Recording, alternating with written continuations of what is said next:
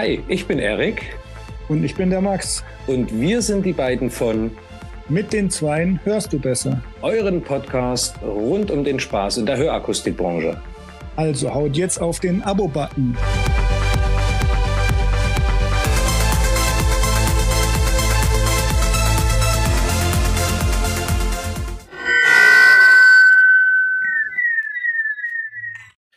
Hallo Leute, hi guys. Ihr merkt schon heute, ähm, ich fange gleich mal noch mit einem kleinen Englischen an, denn wir haben heute eine kleine Überraschung für euch. Wir haben einen echten Celebrity heute als Gast und ich möchte euch aber erstmal herzlich willkommen heißen bei unserem Podcast mit den Zweien hörst du besser. Natürlich wieder mit mir, eurem Erik, mit dem Max und heute haben wir einen ganz speziellen Gast. Und zwar kommt er aus Amerika. Ist, er ist der wohl bekannteste Akustiker der Welt. Er hat ganze 100.000 Follower auf YouTube. Und jetzt hole ich ihn gerne rein. Welcome to the uh, show, Dr. Cliff Olson. Great to have you hey. Great. Thanks for having me, guys. Uh, really enjoy uh, having you inviting me being on the show. okay. Yeah. Um, so, so Cliff, we we will start. Yeah, wir werden gleich mal starten damit. And our first question is, um, how you born and and, and raised? Um, can you tell us about you? Yeah, I mean, I, I grew up in a really small town. Uh, actually, it's the town is Morris, Illinois, uh, here in the United States, and it's about a town of fifteen thousand people. But I actually grew up about twenty minutes outside of town on a little farm. So I'm like a, a farm kid, a farm boy. And uh, I, I, spent my whole life there, you know, till I was age 19. Uh, I decided that, uh, you know, I, I, tried to go to, to undergraduate university and it just wasn't going well. I had no direction, didn't know what I wanted to do with my life. And so ultimately, I decided to go into the military, uh, into the United States Marine Corps at age 19. And actually, in the first week of boot camp, they identified that I have a hearing loss in my right ear. And I thought that that hearing loss was going to get me kicked out of the military before I even really got started. And they they said, "Well, do you want us to apply for a waiver so you can stay in?" And I said, "Absolutely." Now this is around 2002. This was uh, uh, right around this this early 2002, right, right around the same time that the the Iraq War started. And um, you know, so I said, yeah, apply for the waiver. Ended up staying in for the full four years uh, in the military. Got out of the military. Still, really didn't know exactly what I wanted to do, um, but ended up going back to back to school for exercise science. I am a I'm a fitness enthusiast, and uh, I wanted to do something that I just found enjoyable. But once I started getting to around my third year in college, I started to realize that I didn't want to be like a, a personal trainer. So I started looking for other professions. And that's when I stumbled across audiology. Audiology that particular year, which we're talking around 2011 or so, um, was ranked really high in terms of good professions to be in going into the future, you know, with the aging population and, and stuff like that. And so I had had my own personal experience with having a hearing loss in my right ear. And so that was just something I identified with. And so I decided to kind of switch gears and I ended up applying to uh, several different universities in my home state of Illinois uh, because I had a, a, veterans grant for from having been in the military. And somehow I ended up getting into all three. So I got to choose which one I wanted to go to. And I chose the University of Illinois. And I think uh, a large part of me getting into an audiology program was because I was a male and in our industry tends to be predominantly female. At least that's oh, yeah. the way that it is in the United States. I don't know if that's the same way in Germany. We have um, percent yeah. female. Yeah. When when when I hear podcasts um, about audiology, um, I always hear uh, females. yeah, no, I, and I totally get it. And I think that that probably, uh, ironically, played in my favor of getting in because I had no business probably getting into and being accepted into an audiology program. I mean, my background was not in speech and hearing science um, or anything like that. Um, and I did have a good GPA, but it was for you know exercise science, which is largely unrelated in almost every single way, except for maybe an anatomical understanding of the ear uh, throughout, you know, a couple anatomy classes in undergrad. So, you know, but, uh, you know, history is what it is. And, and here we are. Yeah. Um, uh, can you explain what what is a waiver? In, yeah, in so Army? a waiver is basically an exception. So, you know, even if you don't meet the military requirements from a health perspective, and so my hearing loss was bad enough that they I didn't meet the requirement, and so they have the choice of either trying to allow that as an exemption, like you can uh-huh. come and stay in anyway, or yeah. if we don't apply for it, you just have to go home. And the funny thing is, is that they didn't even apply for the waiver. I asked them when I got out of the military four years later, um, hey, whatever happened with the, the hearing loss waiver? And they said, ooh, well, it doesn't look like anyone applied for it. You should have been kicked out. nice. um, did you wear? Have you? Uh, did you wear hearing aid in the military? Yes. No, did not wear a hearing aid in the military, and and ironically, I don't I don't wear a hearing aid right now. Um, if and I've made video a video on this, maybe a couple of videos on this at this point, but I have a very unique cookie bite hearing loss. Mm-hmm. It's only like a three frequency loss, and it's very severe. Well, not very severe. It's, it's yeah, it's it's pretty bad in those those mid frequency ranges. But when I was in grad school, we attempted to treat my hearing loss with a hearing aid, and it just it provided no benefit. It was just too hard of a of a hearing loss to treat. But as I get older and as my high frequencies continue to decline, I'm absolutely going to have to wear a hearing aid in my right ear, um, and it's just a matter of time. Mm-hmm. Yeah. And what do you prefer? I mean, in terms of technology. Yeah, actual.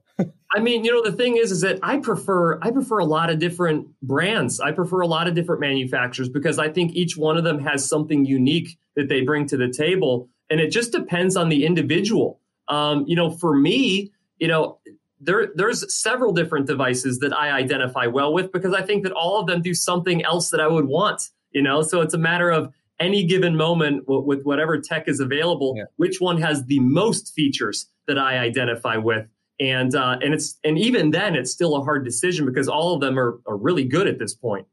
Yeah. Okay. True words. I would like to get back to the university. How many semesters does it take to become a licensed audiologist in your uh, in Arizona or Illinois? And what kind of subjects do you have there? Is do you make a bachelor and then a master and then you, the doctorate degree, or how does does it work? Yeah, so how it works in the United States, at least, is that you go through your four year undergraduate program. So you get your bachelor's, mm-hmm. and then you apply at this point in the United States, it's you go right from bachelor's all the way to doctorate. So there's no master's degree anymore. Um, okay. That being said, there are master's degree audiologists out there who've been grandfathered in to being able to continue to provide uh, audiologic care as an audiologist, but you can't be a brand new audiologist without getting your doctorate at this Very point. interesting because I applied at the Arizona um, University and they said I need the, the master first and then I can um, apply for the doctorate degree. Yeah the what, what was actually happening there is that there are a variety of master's level audiologists still and that program is designed to actually take you from a master's to get your doctorate so if you want to transition but there's very few master's level audiologists left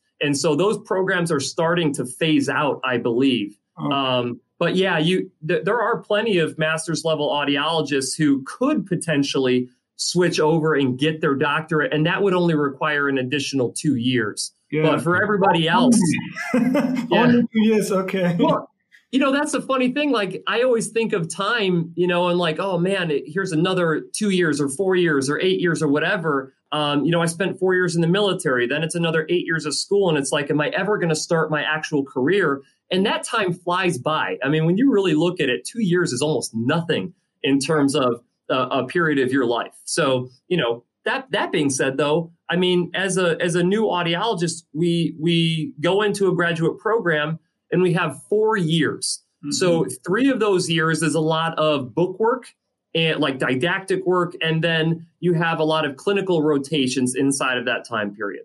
And so that's a three year long time period, and it's pretty much back to back to back. So you've got your your, your uh, spring semester, fall semester, summer semester. You've got probably like three different semesters over the course of each year. Mm-hmm. And then once you get to your fourth year, that is your externship year where you actually go out and you work full time for a particular clinic mm-hmm. and you're not usually getting paid sometimes you get a little bit of stipend money just spending money you know uh, maybe to help cover tuition and things like that and then once you're done with that fourth year externship you go back and you graduate and at that point you become a licensed audiologist mm-hmm. so for most audiologists it's an eight year time period there are a few universities that have a condensed three year audiology program. So you could technically be done in seven years if you take the accelerated program. Okay, in Germany, it's a totally different system. We call it a duale Ausbildung, which means dual um, uh, learning. Do, you learn. Um, um, okay. Um, so, so what, you, you do your undergrad and grad at the same time, kind of thing? Yes, you you learn in the in the clinic where you work, and then you uh, go to school um, every two months for for two weeks or three weeks. Okay. You go back, and so you switch between school and and the clinic uh, for okay. three years, and then you have your bachelor, and after that. Uh, regularly, you have to work two years in the in the clinic, and then you can uh, apply for a master. Um, but it's not a, master on the university. It's in, we have a special academy in Germany. Okay. just one in one city. So all all the Germans who want to get an audiologist are meeting in this one school, and everybody knows everybody. So, yeah, that's great. yeah. Uh, Ausbildung, Apprenticeship, jetzt weiß ich es wieder. It's a, a dual, dual apprenticeship, yes. Okay, so when you finished your doctorate degrees, okay, I think you partied, and then how did you go? yeah.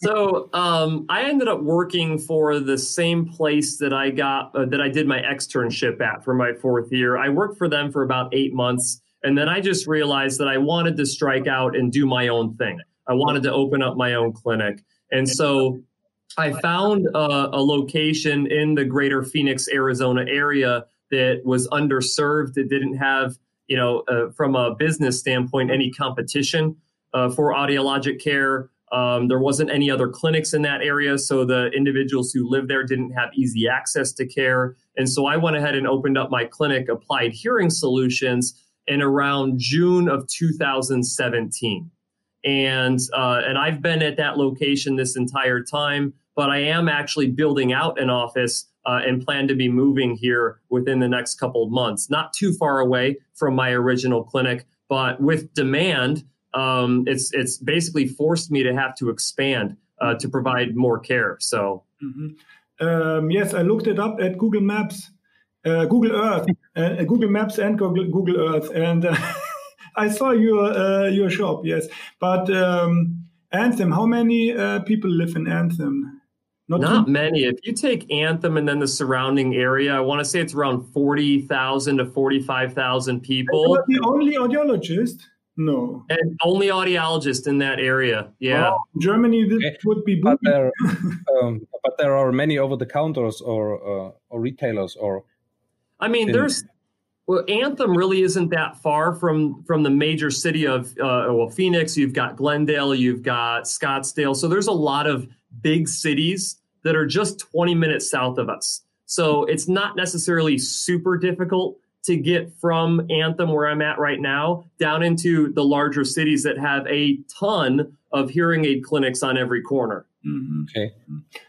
Okay, was it very expensive to um, get self-employed? Uh, is it do you need a lot of debts? No, not really. I mean, I took out a small loan. I had that loan paid off within, you know, 8 months, 8 to 12 months somewhere inside of that window, but I believe in a really lean startup method. And what I mean by that is you start a business with the with the bare minimum of what you need to mm-hmm. be able to function mm-hmm. and then as you're testing your theory, because that's what it is, like you believe that that business will grow and be successful, but you don't put all of your eggs in one basket. You don't just go big or go home. You test it, right? You, you start this clinic, you see if people come in, you see if it's a, if it works and if it's financially viable. As the demand grows, you grow your clinic and you improve your facilities and you improve the you know the care or whatever. Um, and I believe in that method. So it was very low risk, high reward type setup that we had. So I started on very, very limited. It was one room that I started in. Mm-hmm. And, and with demand, we've grown. We have like seven rooms in the office that I'm in now, and that's going to expand when we go to our new clinic. Well, have you had an employee at that time when you started? Or, Just me. Just, Just me. It was literally, I was answering phones, I was scheduling, I was providing audiologic care, I was checking patients in, I was sending in for repairs. Like I did every, I wore every single hat inside of the clinic. Um, and then when it got to a point where I literally couldn't do all of those things without dropping the ball on a bunch of them, I hired my first part time person. Mm-hmm. And then once we grew because of that, because that made me even grow more because they were able to do things better than I was from a scheduling and phone call standpoint. So then we had to hire another person to, to help with phone calls. And then we had to hire an office manager. Then I had to hire my my wife away from the uh, Mayo Clinic Hospital to come in and help it, uh, be an administrator in the clinic. And then I had to hire another audiologist. So it's just gotten to this point where you have to keep hiring more and more people because more and more individuals with hearing loss want to come in and get helped. Okay. Yeah, and uh, support your uh, health insurance hearing hearing aids, or is this? Uh, no, so if you're the the the, the um, healthcare system in the United States, yeah. they're all private insurances, right? A lot of yeah, private and, and, insurance. Yeah. the question: uh, Do they support hearing aids or? So the I mean, if you broke it down into private and public insurance, so from the private insurance aspect, um, there are some programs that do have uh, hearing aid coverage. Um, it's usually not spectacular coverage. Uh, some of them are. We also have what's called, you know, managed care. Uh, here, I imagine you guys have managed care to there to there to some degree, which is this third party organization that handles the hearing aid benefits for some larger private insurers um, yeah. and even some public insurers. But um, it's a very, very complicated subject. In general, what I would say is, is that by and large in the United States, insurance does not play or historically has not played a huge role in okay. providing coverage for hearing aids. Mm-hmm. Yeah. Um, then you decided to move to Phoenix, right? Uh, um, one year ago, maybe. Yeah. No. So we. So I've been in Phoenix since my fourth year externship, which was 2015. I started my clinic up north of Phoenix in 2017. And then here, probably right before the end of 2020, we're going to move down technically inside of Phoenix with the new clinic. Okay. Was it a good idea? I mean, uh, Uh, I mean, I think it will end up being a good idea. The clinic build out has been an absolute nightmare process. Um, a lot of mistakes were made uh, in the build out process of it and the planning process of it, most likely. Um, and it's taken a lot longer than expected because we started build out in January of 2020. It should have been completed by May of 2020. Uh, but here we are in October and we're still not done yet. I mean, we've had to switch general contractors. There's been a lot of corrections that had to have been made, but I, is a lot more money been spent to to get the space up and ready to go. But I think that once we get, um, you know, here into December, we should have everything finalized and done. I think we both know what you are talking about. I built six clinics, and uh, Erik, I think three. So yeah, I had this six months delay, and I, I also uh, and I hired the employee, and I had, of course, to pay her the six months, and she couldn't work. This was a nightmare. Two years. Yeah, no, I'm sure. Was um, okay. What would you say is the ratio of the patients coming into your clinic that come because they saw your YouTube videos and those who come because your shop is where it is?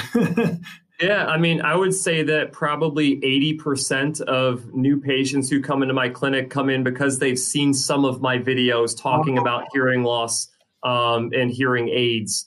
Uh, the other, you know, 20 to 30% or so um, typically just find, you know, with Google searches, you know, they, they type in searching for hearing aids, they, they find our location.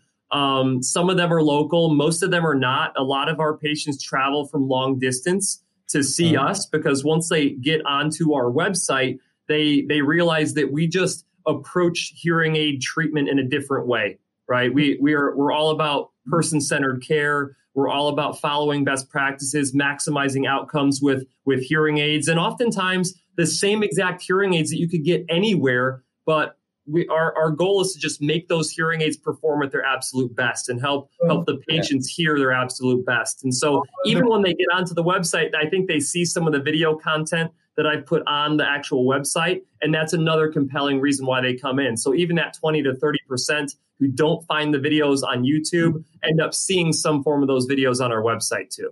Wow. So they see your why is better than the others. Probably. I mean, you know, I, I've always been open and transparent with everything. I think people can sense the the the passion that I have for doing things to the highest level possible. And I think a lot of people identify with that. I mean, I don't think people want to spend a lot of money on just half rate care. I think that if you're going to spend the money, then you should get what you pay for. Yeah, absolutely. And how? What's the secret? How did you grow so fast on your YouTube channel? Well, that's the thing is that everyone thinks I grew so fast, but it took me. I mean, we we are about three and a half years into the YouTube channel at this point, and we just hit hundred thousand subscribers. When you look at you know other YouTubers that are out there, they hit millions of subscribers within like six months, yeah, right? Like if you they do if you've got really good content. Hearing aid is a totally different game than maybe car reviews. Yeah, true.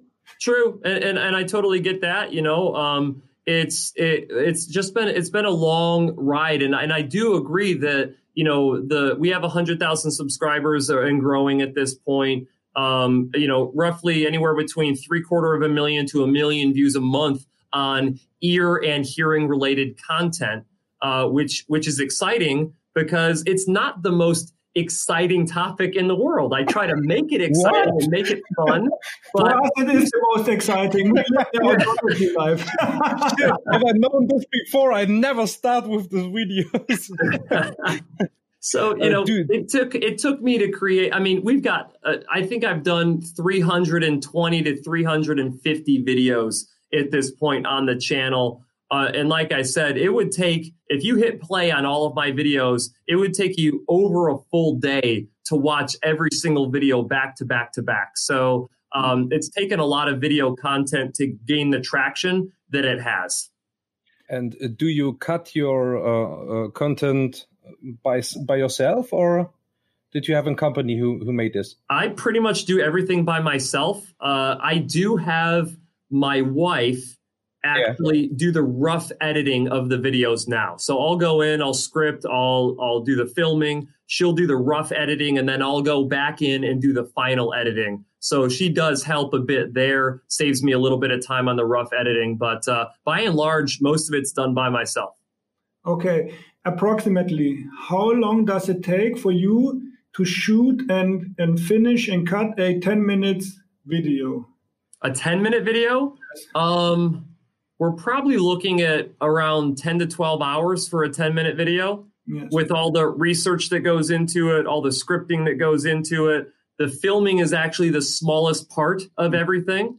And then the, of course, the editing, the post editing, and then uh, getting everything ready and contextually appropriate for uh, YouTube, uh, Facebook, LinkedIn, and all of that. Yeah, this is what most people uh, under, underestimate is the, the, the extreme amount of time and work you have to put in these videos of 10 minutes but it's yeah. so much grinding and working yeah it's it's nonstop. I mean all of my free time is basically put into that so. My next question. How is your day and your week structured? Can you tell us about your your usual days and weeks? What's how is it structured? Yeah so um i guess we'll start we'll start on I think we'll start with Monday. Let's just start with Monday. So, Monday through Thursday, I see patients basically all day from around eight o'clock in the morning to five o'clock in the evening. And then, of course, there's additional time spent, you know, prepping before the day. Did, did five o'clock in the morning until eight o'clock? No. Sorry, sorry, eight o'clock in the morning till five o'clock in the afternoon. Yeah. Um, and, but then there's there's prep time that goes in. So I get to the office around seven fifteen every morning. So there's about forty five minutes there. I typically uh, work and do you know notes and stuff like that during lunch. I eat peanut butter and jelly sandwiches every day for lunch, so I don't have to spend a lot of time on lunch. So I can get more work done then.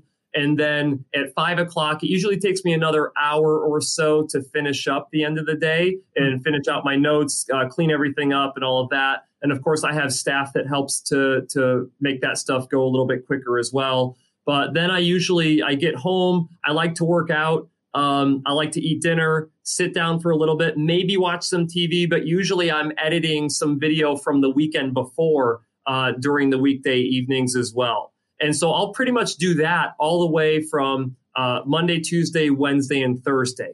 And then Friday, uh, I don't spend in the clinic. Uh, I do a lot of things like what we're doing right now. I'll I'll I'll be on a podcast. I'll do um, other things that I have to do with like interviewing providers who want to get into my Dr. Cliff approved provider network. Um, I will start doing some research for some videos that I want to actually do for the weekend. Uh, so I'll start the the idea, the the concept creation of each video that I want to do. I typically do three videos on the weekend now. I will do two structured videos talking about hearing aids or hearing loss or something relevant to that that are very structured, which are the most common videos on my channel. And then I'll also do a vlog video uh, on Sundays as well. So if I wake up on Saturdays, I usually go for like a long trail run or something like that. We've got some great mountains out here in Arizona that I can go running on. And then as soon as I'm done with that, I get to scripting. So I spend usually most of the morning and afternoon scripting my videos. And then I will actually try to do recording on Saturday evenings. So that's where I'll do the recording of the videos. And then on Sunday, we'll go in and we'll do a lot of the editing type stuff and then I have to film my vlog video, edit that, get that posted. And then it's just this endless cycle. So, you know, any given weekend, I'm spending probably eight to 10 hours a day uh, doing video content. Most of my videos are probably around the five to seven minute range. So it doesn't take me, you know, a full 12 hours. Mm-hmm. But, uh, you know, my review videos, the hearing aid reviews and the other review videos, sometimes those can take me 30 plus hours to do if I'm doing a ton of verification measures on a device, if I'm really putting a device through a test uh, battery that's uh, that's really significant. It can take me a long time to make those videos, and they end up being like 15 to 18 minutes long, which is a pretty long video uh, that takes a lot of time. So that's that's my my week in, at a glance. My wife would kill me. is your BT, uh, your channel monetized? so so I don't technically monetize it through YouTube. So if anyone watches my videos, they notice they never see an ad okay. on any of my uh, any pre-rolls or any videos in the middle of my video that's an ad for a different company. However, I do monetize it with sponsored videos. Mm-hmm. So there are some hearing aid manufacturers, some other companies out there that provide different ancillary services to audiology that I will do promotional videos for, uh, or rather sponsored videos for. Um, and I have rules with it. So the I have to first off believe in the product or feature that I'm talking about, something that I, I think is a worthwhile thing that provides value to a consumer. Um, and then each vid- video has to be educational. So even if you choose as an individual not to purchase a certain hearing aid that I'm talking about in a video, you have to have learned something about audiology in that video um, to provide you with value down the road. Okay, so I do monetize it from from that perspective with sponsored videos. Mm-hmm. Okay. Okay. I I have a question from um, um, a company called um, Hearing Square in German Hören hoch 2. Um, and in, in my videos, I wear uh, dungarees um, for, for my descriptions. Um, so in Germany, uh, hearing aid sellers are uh, handcraft medical work. Yeah, you know, it's it's not like uh, we say don't uh, we say in, uh, not cl clinic we, we say hearing aid sellers um, and they want to know what's your opinion about the, the dungarees. Um, do you think it's um, it's ridiculous the hearing aid industry, or um, do you say okay, it's um, just for fun, or how how do you see this with the uh, with the dungarees? Think you it's good, or uh, do you think mm, uh, he he makes some uh, too much fun with it? With this. So so so uh, explain dungarees for me. One moment. This. Oh, geez. I think. I, think in, uh, German we have we have some uh, we we have in in the in the TV shows it calls uh, Peter Lustig, and he explained kids the world from uh, all all about um, uh, how how the light goes on or how um, energy is made and so on. And and I take him to to me and I say I'm the Peter Lustig of the hearing aids and so I wear this this pants because he always wear these pants. and they Was want, hat denn dazu sagen? yeah. What do you want them to say? Denen. It was a question from them. Do you think it, it is good that that we or that I make it uh, like a little bit uh, funny for for patients, or do you think no? It's it, it must be. Um, very I don't know um serious um, like business yeah yeah Doc, I see, I see yeah. what you're saying. Professional, professional. Yeah. You know, I mean, eh, we're we're obviously we're dealing with with a serious health, you know, situation, hearing loss. It impacts so many different areas of life, uh, and and it is a serious thing. However, we can't take ourselves too seriously in life, you know, and we have to be able to relate to individuals. And there's nothing that I hate worse than a medical professional who takes themselves too seriously and uses all this technical verbiage to, to try to impress a patient or whatever. And that patient, at the end of the day, cannot identify with what that individual is sharing with them. Um, I make some videos. I, I, interject a little bit of comedy into my yeah. videos. I have uh, funny thumbnails that I put on my videos to to to to let people know that I'm a human being. I'm not just like a a medical guy. I mean, yeah. the stuff I'm talking about is serious stuff, but why not talk about it in a way that's actually palatable, in a way that people can can want to watch it and get something from it without feeling like it's this super super uptight serious thing. So I'm all for the dungarees if you ask me in that context. now, would I wear them myself? No, I would not. They don't seem comfortable to me, but whatever. My free time, I I, I don't wear it. in his free time, he wears, wears ties, and, and, and when he wants to be professional, he wears this. Oh. okay. Uh, the same guy from Hören hoch 2, Alon, our friend and colleague, would like to know, do you do um, uh, also do um, um, commercials like print advertising or Facebook advertising uh, in addition to your YouTube videos, or is this uh, YouTube uh, video stuff your only commercials that you? It is. It's up to this point. It's been my only thing. I mean, I think when I maybe started my clinic, like day one, I did a couple print ads and, and things like that. Things that didn't work very well, to be quite honest with you. I probably wasn't doing them right, nor do I believe that majority of individuals are spending their time going carefully going through their newspapers and through their their mail, right? But at the same time, they're spending a ton of time online and you know, I just I put out content out there. I don't tell people that they should come see me. If they feel compelled to find me, they'll find me, right? Um, and I think it makes it more authentic that way, uh, rather than trying to advertise and drive people in to see me. It works out, as everybody sees. So, also Jungs, es yeah. funktioniert. Genau, put out great content, and this works. Um, what I would like to know is I have a little bit of contact to Abram Bailey. He is the CEO of Hearing Tracker, right? And can you explain to our listeners um, what is Hearing Tracker and how do you work with Hearing Tracker? I think you do. Yeah, Excuse so me, hearing tracker.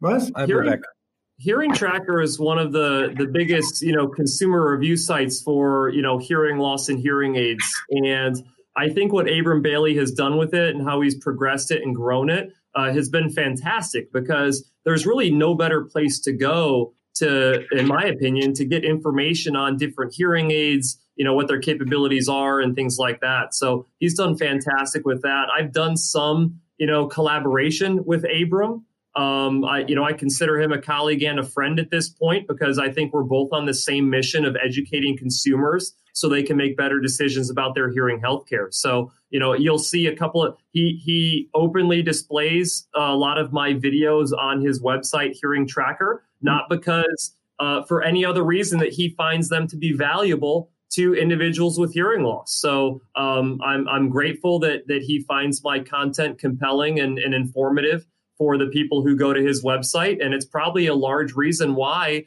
a lot of people have become familiar with the Dr. Cliff brand. Mhm, mhm. Okay.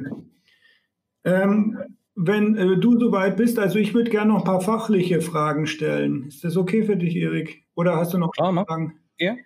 Um, I would like to go into the audiology um, itself. And I know you work with um, in situ um, uh, with the Otometrics system, the real ear measurements. Um, and have you ever heard of loudness scaling and what do you think about it?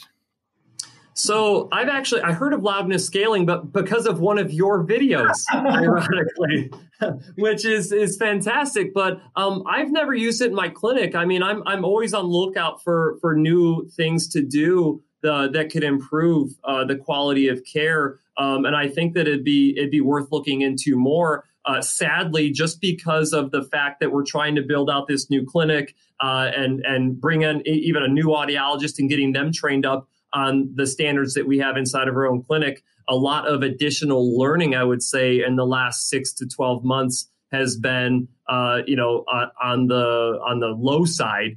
Um, mm-hmm. Um, but as we get through this build out and into 2021, I think I'd be more interested in learning about that. Mm-hmm. We, because we are both fans of the real ear measurements. I do every fitting with real ear measurements. But in addition, I would like to uh, catch the, the patient and put him into the progress of the fitting.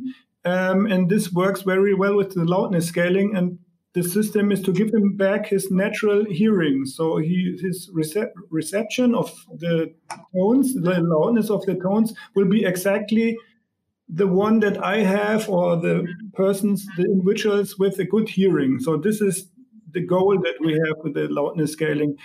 Um, and there is a wisdom or a saying in Germany that says, okay, I have to translate it word by word, maybe. The only sandcastle that a kid does not destroy is the one that it builds on his own. So when the patient is, is uh, included in the fitting progress, he cannot say it's uh, totally uh, a mess what Mr. Bauer. Right. yeah, no, I, I, totally, I totally agree with that. Actually, I mean, uh, the more that you can do to include a patient in their own care and their own, you know, outcomes and all of that, mm-hmm. uh, the better they end up doing for sure. Okay. do do you uh, much uh, remote support, remote support for hearing aids, like um, hearing care anywhere or something? Yeah, I do a ton of remote care. I mean, I was doing remote care before COVID you know, when a lot of these companies were coming out with uh, the ability to do so and program right through devices. Because keep in mind, again, a lot of my patients travel from long distance to see me. And if I can actually uh, uh, do visits with them without them having to come into the clinic on occasion, uh, it's totally worth it. Do you and um, do you like the the live seasons more than the step by step seasons by, uh, uh, with this remote care? I don't. I don't think I have a preference either way. I'm totally comfortable okay. with both of them. Um, you know, I mean, it, it is nice to have in-person contact with people. I mean, I don't think you can really totally replace that. But at the end of the day, my job is not to have me like everything. It's to be facilitating to the patient. So if that's what they need, then I'm happy to provide that. I don't want to let my personal preferences of do I want to have this in person time impact what's best for my patient. Yeah. Um, have you worked with the Clementine uh, box? I saw the video and I also had a Zoom call with the, the guys from Clementine. What's your opinion on the? Yeah, I think what they're doing is great. And I think that this is going to be something that hopefully catches on and becomes a standard of care for a lot of individuals. A lot of people have issues getting into uh, into a clinic to receive a high level of care. Um, and doing online hearing tests is as great as that is, it's just not going to be enough. We have to have a way to provide legitimate diagnostic testing for patients that is completely accurate uh, is the same that you would get as if you went into an audiology clinic. So um, I think what they're doing is great. I think that technology is going to continue to progress to the point where uh, we can utilize it uh, within our state regulations of what's uh, legal and what's not legal, right? Um, Erik, darf ich nochmal? Oder willst du? Ja. Do you are you uh, totally into um, into ear molds, or do you also um, use domes sometimes for maybe mild hearing losses and high frequencies? What's your opinion on that? Yeah, I use both. Uh, if I know that I can hit high frequency prescriptive targets, or, or even low frequency for that matter, mid frequency, any prescriptive targets with uh, with a dome, I'll use a dome. But if I end up going through a fitting sequence and I thought that a dome was going to be appropriate, and acoustically it ends up not making sense when I'm doing these measurements, we make the decision right then and there that no, we actually have to go with a custom ear mold. And and once you start doing it more and more and more, you start realizing before you even advise that patient initially that you know that they're going to need a custom ear mold. So mm-hmm. I would say that you know we have a pretty even percentage of what we mm-hmm. fit with with rubber domes and what we fit with ear molds, and it's completely dependent on the hearing loss in the individual. Mm-hmm. And do you, uh, what do you think about slim tubes? Do you hate them or? yeah, I'm I'm kind of along the lines of you know slim tubes are the right solution for very very few individuals. If you're talking about you know performance capability, right? Um, slim tubes will attenuate the high frequencies or they'll they'll limit the amount of, of of gain and output in the higher frequencies which is where most people have a hearing loss at so um, unless they have this aspect of like they have uh, you, you can't put electronics inside of their ears because they have draining ears or something like that. I just don't see much utility for a slim tube hearing aid. Okay. All right. Okay. I would lo- like to know do you have uh, the plans for your future? Do you want to expand? Do you want to uh, uh have another clinic? Or would you like to stay with this one you already have you know, I never really had these plans uh, to expand to large, large levels, multiple clinics everywhere. Um, while that would be great from a business perspective and, and monetary perspective, most likely with the brand that I've created, not just in Arizona but throughout you know the United States and arguably the world, depending on what country you ask. Um, I I don't know. I don't I don't know if I want the headache that comes along with that. Uh, I, I like to spend a lot of my free time not growing my business. I like to spend it creating content for people, which kind of has a residual effect of growing my business at the same time. But I never got into this to have like 20 clinics throughout the greater Phoenix area. Um, I kind of just wanted to have my own little thing, make sure that I controlled the quality of care at a really high level. And, and I've learned that people are willing to travel to come to our clinic rather than us having to go and expand to get into their local area. Hmm. Yeah.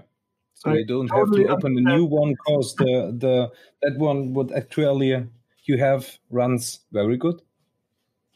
Yeah, so I, I I had six clinics and I sold four of them and I closed one because I was totally done with my nerves. Yeah yeah, I know, right? It's just it's a different battle that you fight, right? Instead of fighting hearing loss, you end up fighting administrative tasks yes. and things like that, and managing people. Which you know, some people love that, and some people don't.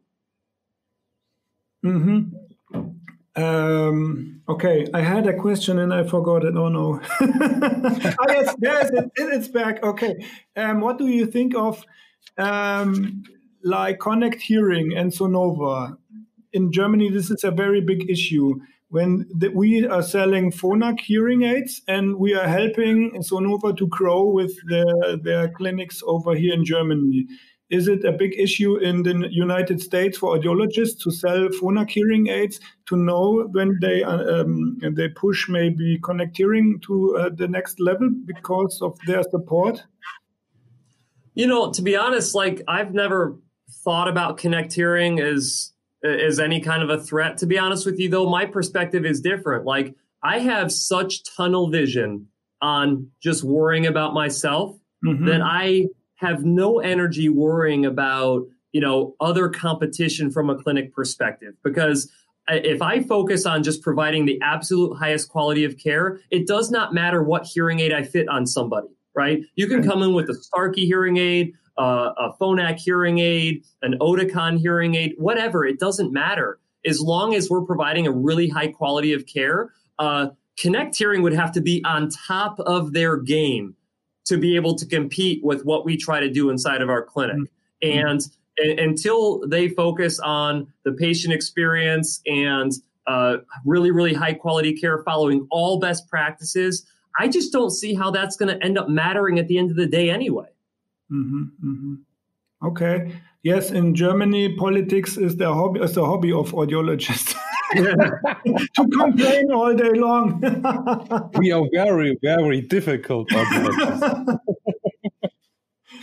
It's okay. funny because I don't care about politics either. Like I live in the United States and we're arguably like the craziest political country ever, and I still don't care. Maybe, so yes, it's maybe. funny.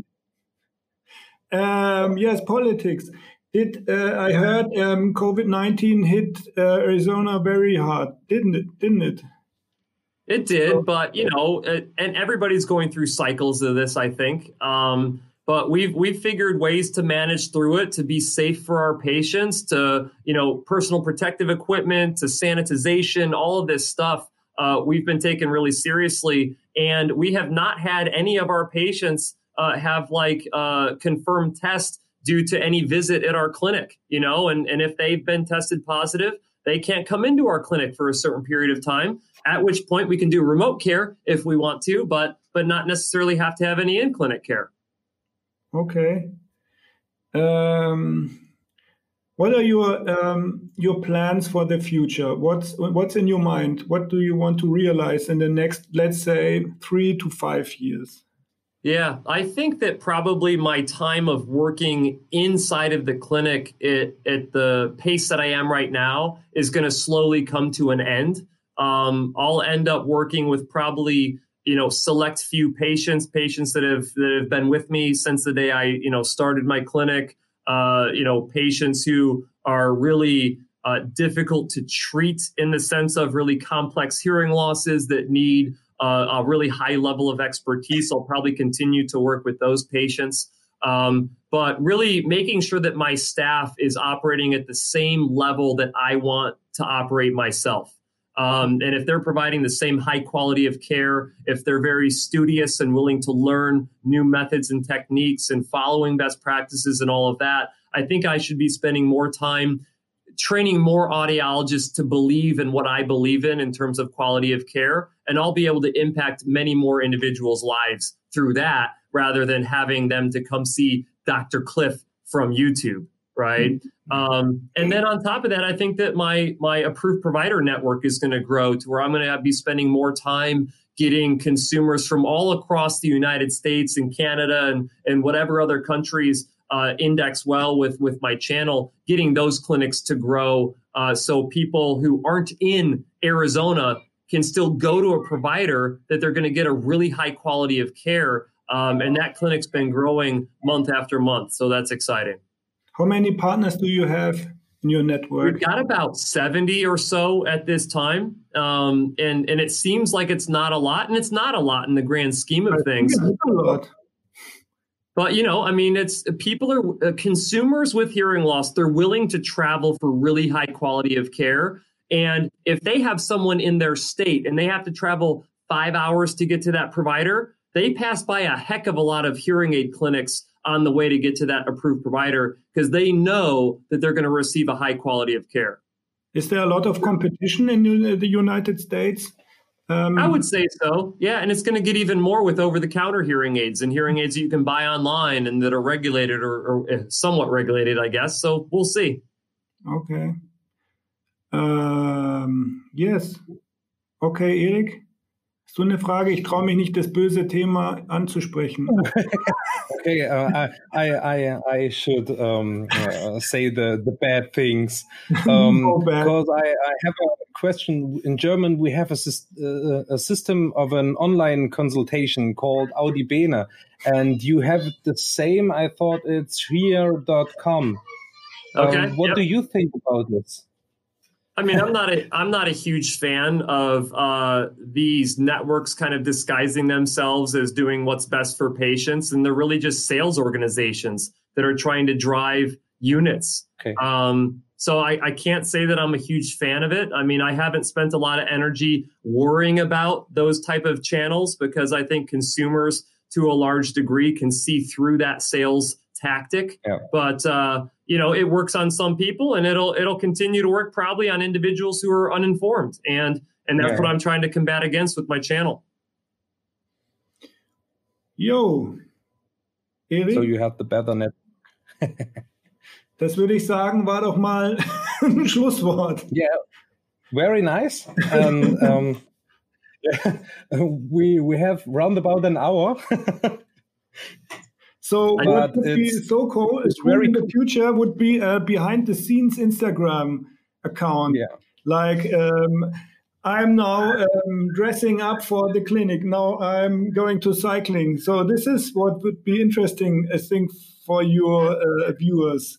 So, but it's a lot of work on top of you. Yeah the, the, funny thing is, my life is so super boring. It's just going from one thing that I'm doing to another work wise. And I, I don't know. I'm sure there's some people who'd be interested in seeing that. But, uh, um, you know, I think part of my vlog portion where I'm kind of more just freely talking to the camera uh, and to my viewers, I think that that kind of satisfies a little bit of their behind behind the scenes need. But uh, they probably do want to see more like when I was showing you guys my little studio that I'm in here, right? Like I'm, I'm sure that people yeah. want to see more of that type of stuff. And, and, we'll see if I have time to get to that in the future.